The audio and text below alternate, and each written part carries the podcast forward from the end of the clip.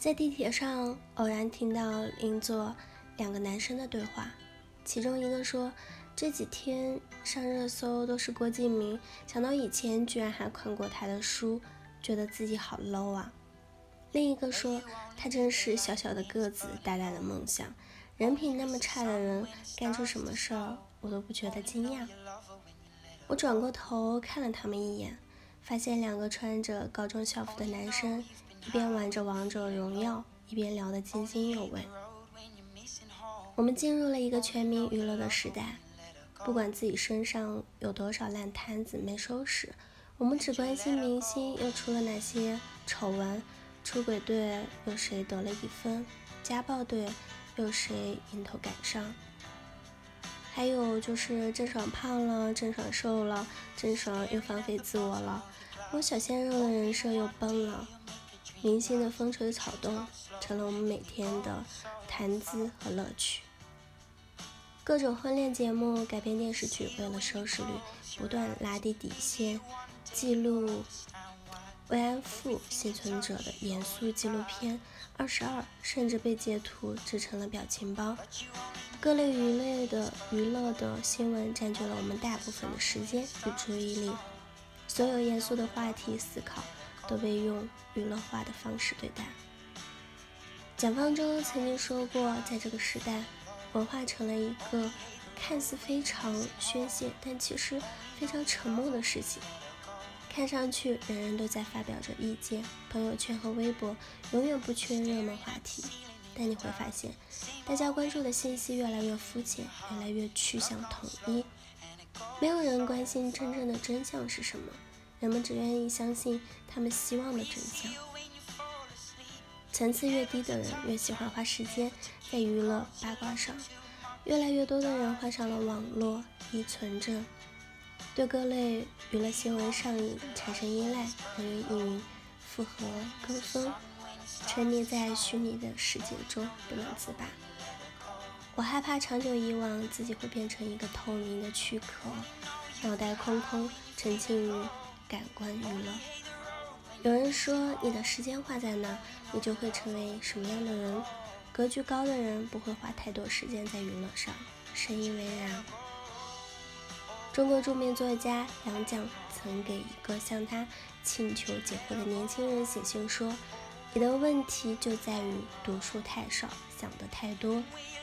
而有些人的问题则在于关注自身太少，关注他人太多。”有朋友称。大学毕业后被男方劈腿，失恋让他彻底变了一个人。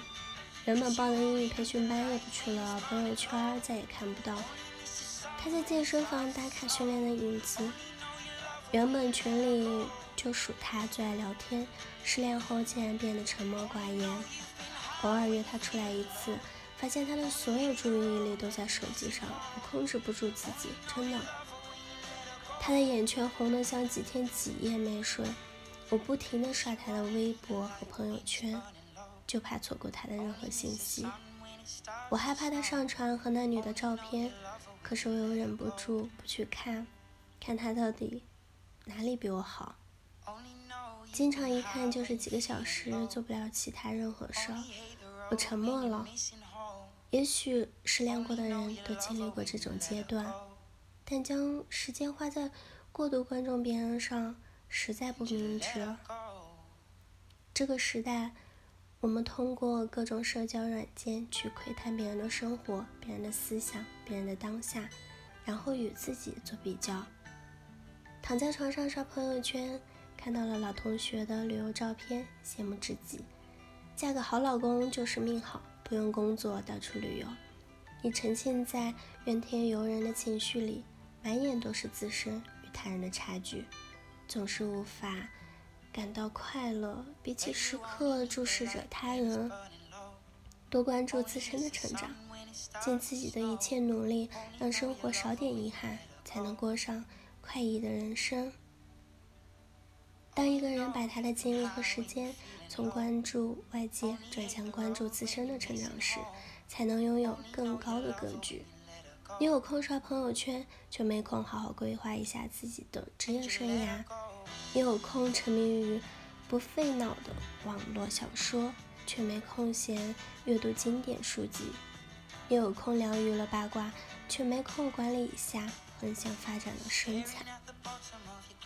有句古话叫做“工欲善其事，必先利其器”。只有将自己的时间花在磨练自己，从身体、精神、心智到待人处事四个层面，才能增进个人的产能，累积其他修养的本钱。高效能人士的七个习惯里说，人生最值得投资的时间，就是用在磨练自己上。在作家周冲的文章中看到过这样一段话。